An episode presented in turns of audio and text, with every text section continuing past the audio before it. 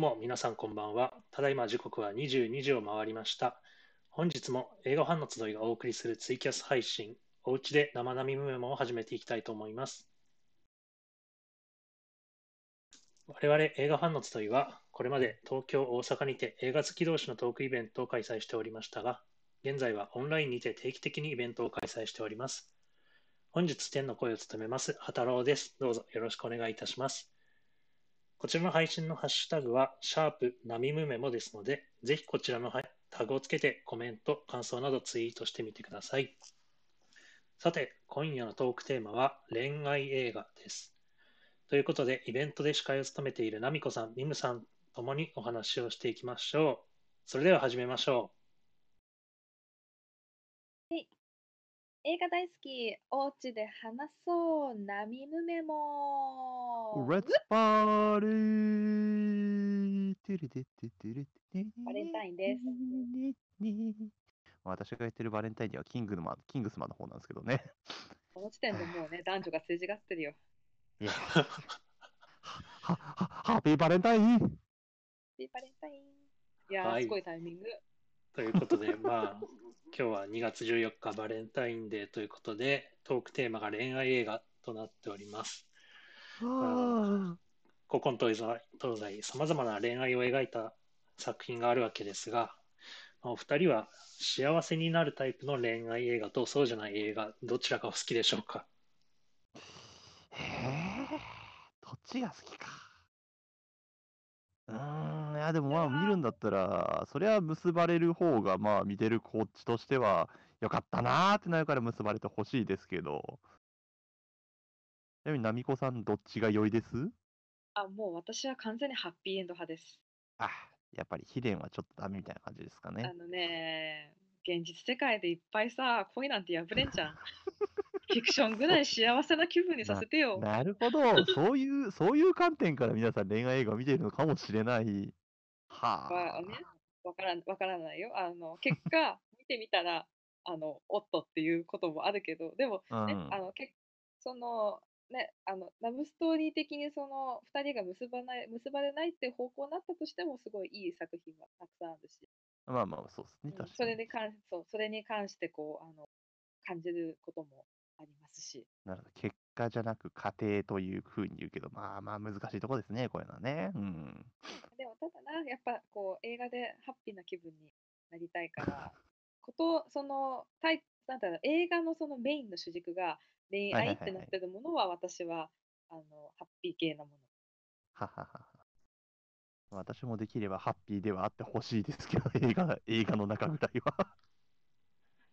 そうです二ね人はそういう感じです。うはいん。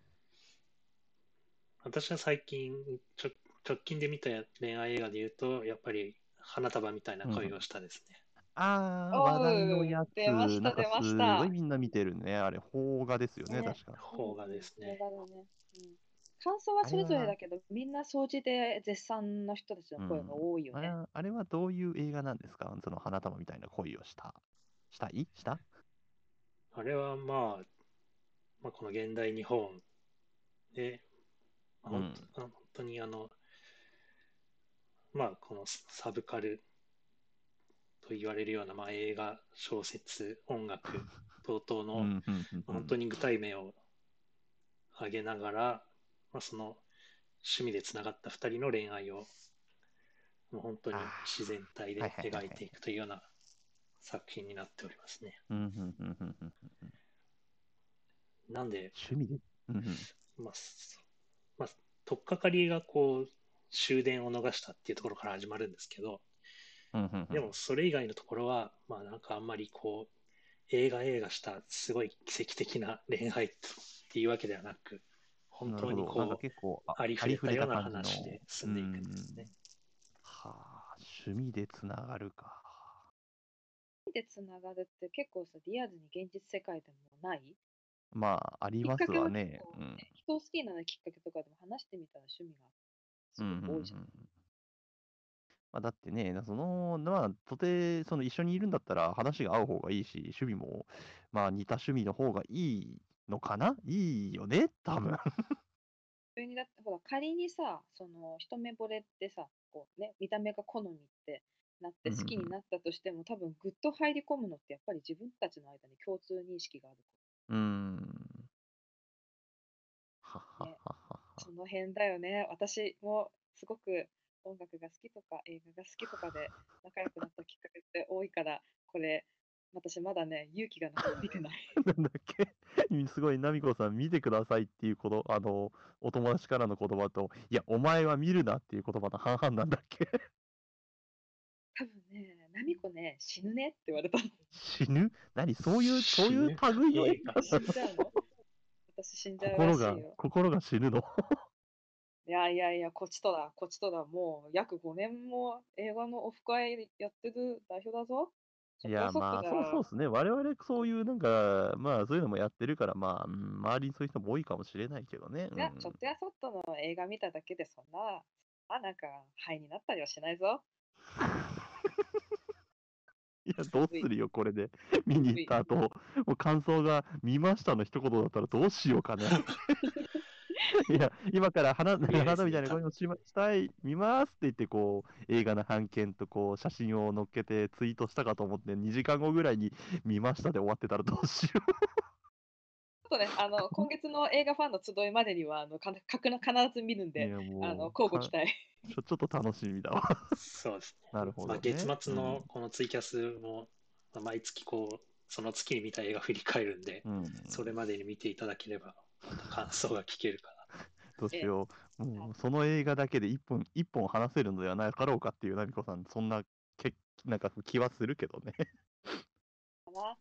これはうんね、でも、そのそもそも、今日、今日もさ、そのテーマは恋愛映画、バレンタインにちなんで恋愛映画にしたけど、その恋愛映画を好きな人と、あまり見ない人、だから一番わかりやすいのは、私は恋愛映画が見るのは恋愛映画、そんなに見ない。はい。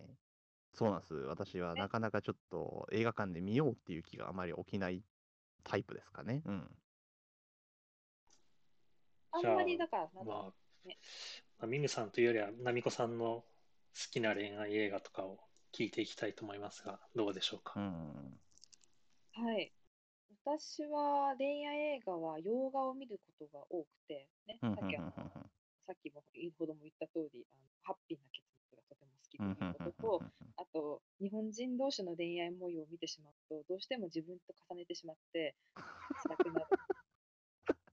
なんかこう、そうだね、そうそうだね、うん辛くなるね。うんで特に日本映画はすごくあのその感情の行き違いとか、そこら辺のうん、すれ違い系多いね。がとても、あのうん。とても描写が繊細なので、うん。ますます自分の恋愛経験を刺さってくるっていうのがあるので、ある、こんな、こんな空になったことあるみたいなのがあって辛いんだね。というわけで、私が好きなのは、まあ、今、いつもその、ナミコさんはベスト映画は何ですかって聞かれると必ず答えているのが2つあって、1つが夕方メール、夕方、ああ、懐かしい。ラブコメディです。はい。で、もう1つがアメリ、ああ、もうクリームブリュレだわ。ね、おなじみですね。おなじみだけど、私はとても好きな2作品でございます。ね夕方メール、夕方メールは、あの、トム・ハンクスとメグ・ダイアンの2人が、うん、懐かでしいわ。同じね、同じニューヨークの中にあの大手の書店の御曹司とずっと街に根付いて地元の小さな絵本屋さんの女性が、まあ言っちゃえば商売敵なんだけど、実は2人ともお互いそのプライベートで心待ちしてたのチャットとメル友だったっていう。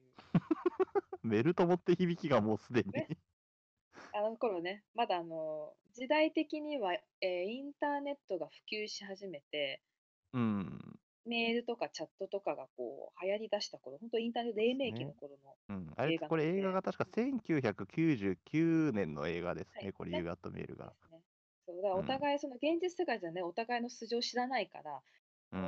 もう会ったともうけんけんがくがく、うん。もうなんであんたみたいなところが、お前みたいなのがうるさいなみたいな言ってるけど、その日々のそのことをそのメル友には素直に話せる。で、お互い恋人もいるんだけど、恋人にもちょっと言えないような日々のそういう小さいこととか、ね、お互いがお互いの商売敵なんだけど、そこに対してこうね、あいつはとかね、お前戦うんだって、で 戦うんだって言ってるのに自分のことなんだけ言われてるのかっていう。あの、あの店のやつがあって。これあれですよね。メールはメールでも、あの、まだ携帯でもないですよね。パソコンでしかやりそうなの、パ取りしない。ソコンしかメールがなかった頃だ。で、その時のね、あのサーバーがあの、ゆメールが来ると、You got mail って言ってくれる。懐かしい。あのあその手紙と、そう、うん手紙と一緒にそのメールが来るの心待ちにしてる。で、うん手紙と違ってすごくリアルタイム。うんうんうんうんリアルタイムで起きてることだったりとかね、時々チャットとかも入ったりして、うんリアルタイムでその、どこの誰だかわからない。でも、すごくどこかでつながってる相手がうん同じ町にいる。でそれが恋人よりも私のことをよく知っているっていうところがすごくキュンときてしまって。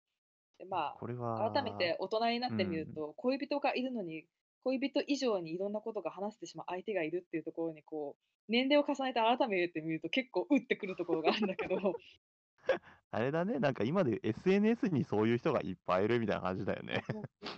だからその、なんだろうな、こう、そこのコミカルなそういうところの2人とか、すごくメグダイアンのハンクスがもうめちゃめちゃキュートで、いやチャーミング。で、特にメグダイアンがめちゃめちゃ可愛い。すごく可愛い。で、トム・ハンクスがものすごくイケメンに見える。いやいや、イケメンですよ、トム・ハンクス。ええ、イケメンに見える。いや、ああいう人がね、顔の知らないね、メールの相手がそういうトム・ハンクスみたいな人だったら、うん、私もう死んでもいいわ。死んでもいいわ、そんな。あでもこれこそあれだよね、そのなんか映画だからこそ見られるみたいな感じの恋愛映画って感じだね。うんね、すごくその、うん。ニューヨークの四季折々とかっていうのも見られるから、うん。これすごくね、あのニューヨークが好きな人の映画としても私はおすすめ。で、もう一つのアメリは、ね、もうあの想像力豊かな、空想大好きな不思議ちゃん。のうん。アメリが、やっぱりこれもあれね、証明写真を集めている男の子が好きになってしまって、ほうほうほ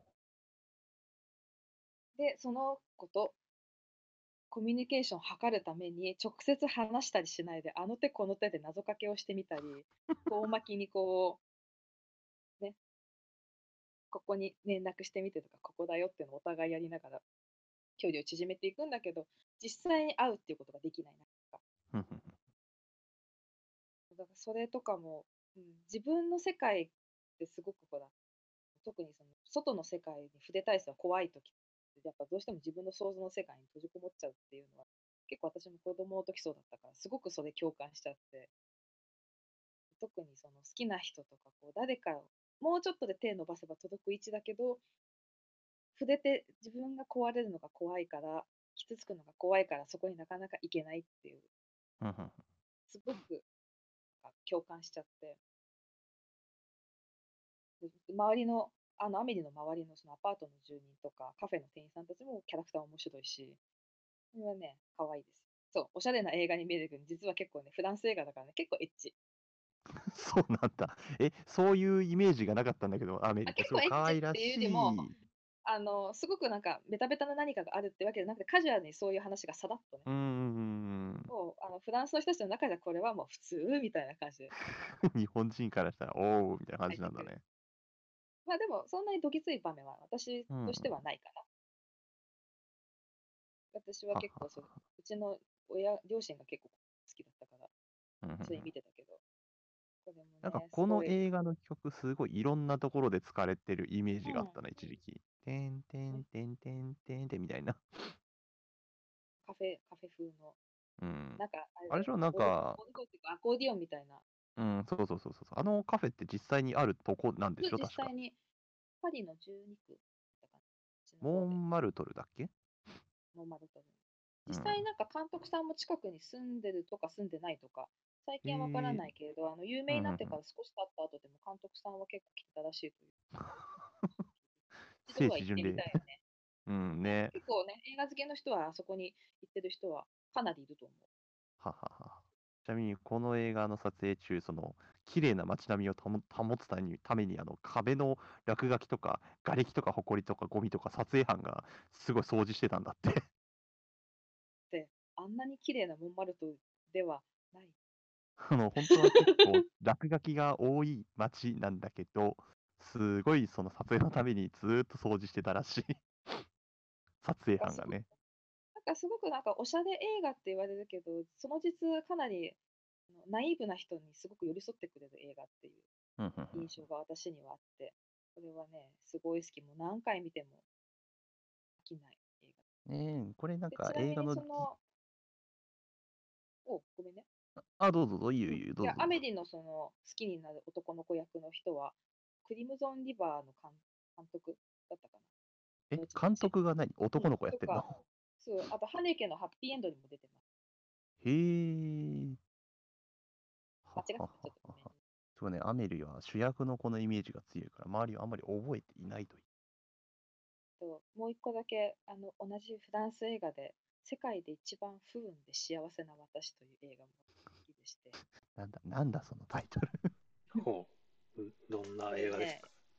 これギヨーム・カネとマリオン・コティアールが出てるので結構知ってる人はいそうな気がするんですけれ一ど番不運で？し不運で幸せな私。ほほほほ。これはねあの小学校からの同級生の男の子と女の子がお互いの2人だけのゲームあるの秘密の。おもちゃのカンカンを渡された側が何かいたずらをするっていう。どんな時でもどんな時でも。時でもしなくちゃダメっていう。ではお互いそのカンカンをお互い渡したりしながらあのね電車が来る前の線路横たわって見るとか結婚式のところにいたずら仕掛けてみるとか。なかなかハードなことしてません？うん結構多分ねあの今でやるとかなりアウトなこととかもギリギリ入ってるけどそういういたずらをお互いその渡しながら渡しながら実はお互い好きだったんじゃないのかなっていううん。でもお互い好きなはずなのにこのゲームがやめられないやめられない 間にだんだんお互いおた大人になっていってお互いがそれぞれの人と結婚したりとか恋愛をしたりするんだけどその結婚式でも缶を渡してたりとかしてすれ違い系じゃないですか、結構。でも2人だけのそのなんていうの絆というかそのカンカンのゲームを通じてうん。でそれはもうなんか恋愛以上の何かの結びつきだったりも感じるしうんうんうんうんもうこの2人にしかわからない何かがあるまあ、か、かん、そうだね、お互いの共通点というか、なんというか、合言葉みたいなもんですもんね。うん。はあ。あれ、マリオン・コティアールなんですね、ヒロインが。あなんかすごくね不器不器用だしねあの最後もちょっとねあの 最後も本当にご想像にお任せします系のエンディングなので、うん。皆さん感じ方それぞれだと思うけれど大概がまずなんだこれっていう終わり方だと思う。でも私なうん。な何が不運で不幸せなのかはすごくそこうにん。出るなっていうのはあるかな。まあ確かに。うん。私もなんかそういうすれ違い、なんか恋愛があんまり見てないって言ったけど、一応見てるは見てまして、まあ、ちょっと今、ナミコさんが話ちょっとすれ違い系で言うと、あの、ワンデイっていう、あの、アン・ハサウェイの映画ご存知ですかね？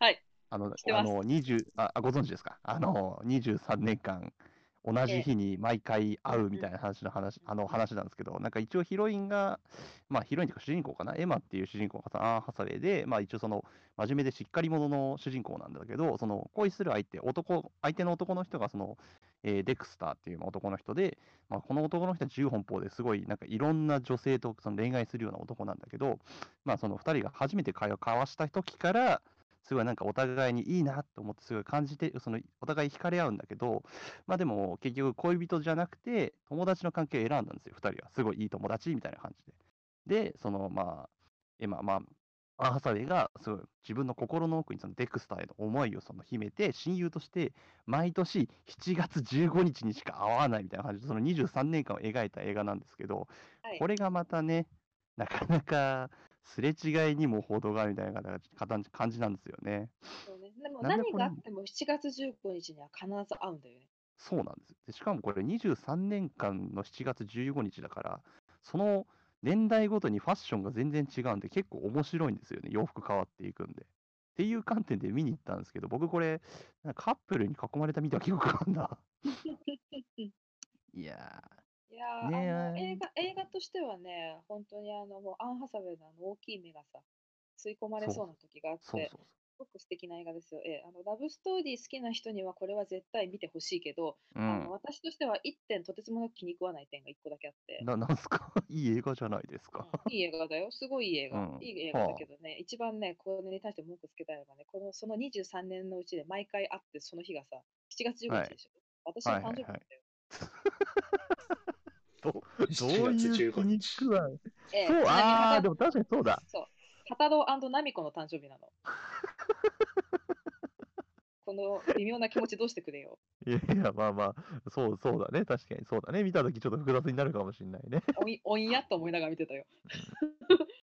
まあちょっとこの2人がどうなるかは、ちょっとその、まあ、映画を見ていただかないとちょっと話せないんですけど、いや、これいい映画なんで、ちょっとその見たことないよって人はちょっと見てほしいですね。このワンで23年の、えーラブストーリーですかね、タイトル。ちょっと見あ、ていただきたい。あれだよね、そのまたちょっとその恋愛、お互いがお互いの人生を歩んでいるのに、必ずそうこで引き合うみたいな。これもな。んかその恋愛を超えたちょっと一瞬何かその二人だけの絆といううん。うん。そうだ、お互いが有お互いやっぱり意識はしてるんだけど、まあでも友達だしなーみたいな感じで、ちょっとなかなか一歩を踏み出せないみたいな、その距離感があるんで、なかなかそれを見ているのも楽しいですね。あ、一応これアマプラで見られますね、ワンデーは。ちなみに邦画で弥生3月っていう映画も少し設定が近いらしいです。ほう、弥生3月。これは見るべきかな？弥生3月花ちゃ。んと、あれだよね、成田凌だっけ？えー、ですね。弥生3月。ね、だよね。ちょっと、じゃあちょっと見てみますかね、弥生3月。あとそのラブ、なまあ、厳密に言うとラブなのかっていうところもちょっとあれなんだけど、今、あのリバイバル上映で、うん。東京であの上映しているので、ちょっとこれ特別おすすめというか、皆さん見てない人には見てほしいのが、バッファロー66。バッファローほう。66、あの、すごいよく聞く名前。うん、あの監督はヴィンセント・ギャドで、出てるのはヴィンセント・ギャドと、アダムス・ファミリーのウェンズデーでおなじみのクリスティーナ・リッチが出ておりあー、めっちゃパッケージ見たことある。パッケージがなんかおしゃれっぽいっていう。うん。うんまあ、簡単にあらすじを話すと、あのまあ、一応刑務所に入ってて、やっと釈放された男が、お母さんと電話したときにあの、ちょっとうちの嫁さん連れて帰るよって嘘を言ってしまって、ほう。ももう彼女もいなきゃ奥さんもいないの。嫁を連れて帰らなくちゃいけなくなったので、通りがかりの女の子を拉致して、俺の妻のふりをしてくれっていう。拉致しちゃうんだ。あんまりにも言うから、しぶしぶそれにその子はついていくんだけど、そのついていくにつれて、その、ね、彼の過去を知ったり、あのちょっとだんだんね、ほだされてというかこう、ちょっと好きになってくるんだけど、彼にはその刑務所に入った理由を作った相手への復讐っていうのも彼の胸の中にはまだある。はあ。だから彼のその選択だよね、最後は。うん。その選択がすごく、あのね、復讐に、過去の復讐を生産す過去を生産するのか、うん。彼女との未来を取るのか、っていうのがね、すごく重要にはなってくるんだけど、まあ、ここはちょっとネタバレになっちゃうから。なんかあれだね、すっげえおしゃれでかっこいいイメージの映画だったのに、そのちょっとあらすじ聞いたら、え、意外と情けないじゃんってなっちゃった。うん、そう、結構ね、へっぽこ男なんだけど、そのね、不気な感じがまたね、こう、愛おしくなってくるというか、キャッチコピーが最悪の俺にとびっきりの天使がやってきたっていうキャッチコピーらしいですけど、この映うん画。結構ね、バッチリなキャッチコピーだと思うよ。はははは。映像もすごいいいし。うん。はあはあはあ。ちょっと見ようかな、これは。これは見られるよな。うん。あの映画館では今、あのシネクイントとピカデリー、新宿のあピカデリーと吉祥寺のアップリンクでやる。あまだ、まだやってるははずだったよ。劇場で見られるという素晴らしさ。なるほど。ちょっとやってるうちに行かなくちゃですね。これ配信でも全然すごい少ないみたいなんで、配信も。ね、なんかこう、何でも包んであげる女性って、なあ、なんかこう、私もこういうの見習おうって、すごいな学。拉致学生のった相手に心を許すって。学生のなみこちゃんは思ったんだけど、まあ、見事にね、ダメな人まで許容するようになっちゃったねっていう。頑張れ頑張れよまだ大丈夫だよ頑張るわ。ね、はそう、実はそう、アメリとかとそう、あの上映というか、映画の時期は近い。あ、ねそうですね。これも夕方メールと近いですね。こら辺みんな1999年。ちなみにそこら辺のね。はねあ、そうそう、洋画ビフォア、恋愛映画ビフォア三部作もね、いいですね。あ、はあ。ビフォアサンライズ、ビフォアサンセットだっけ？サンセットよね。あと、もう一つ、ビフォア。ビフォアシリーズ。ビフォなんだかアサンライズはめちゃめちゃ良かシェイズみったいなな。なんかその、あほら、その時間までにずっと二人で喋ってるっていう。うーん。ただそれだけなのに。はあはあはあ。でもこれ、ヒロインの子めっちゃ可愛いね。はあはあはあ。あ、そうそう、ビフォアサンライズ、ビフォアサンセット、ビフォアミッドナイト。じゃあ最後の夜になったね。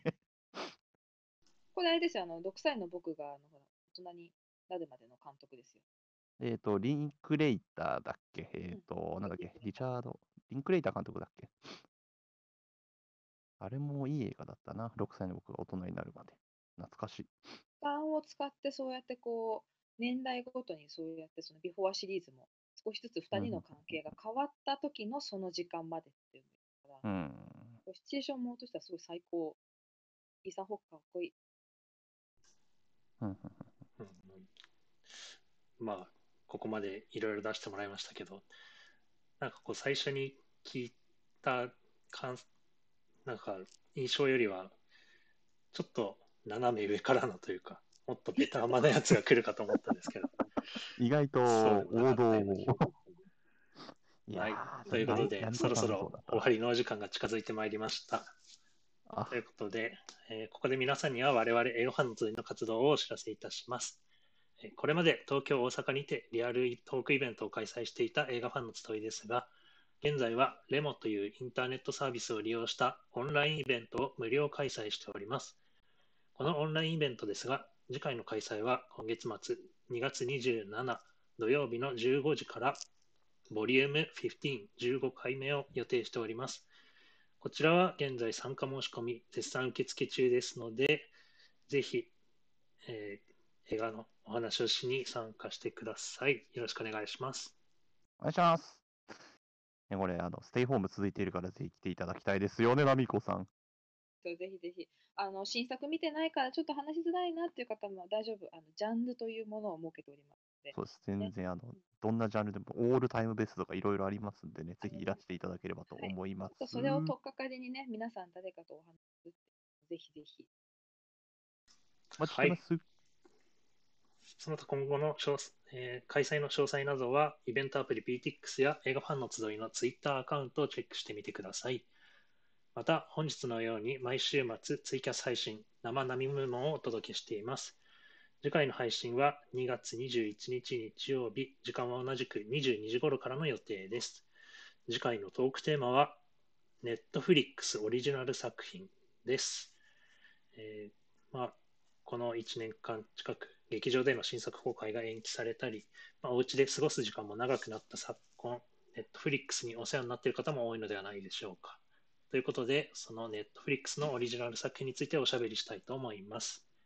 めちゃめちゃお世話になってますね、ネットフリックス。はい。それではまた次週もお会いしましょう。ありがとうございました。ありがとうございましたた。おやすみなさい。ままた来週。ね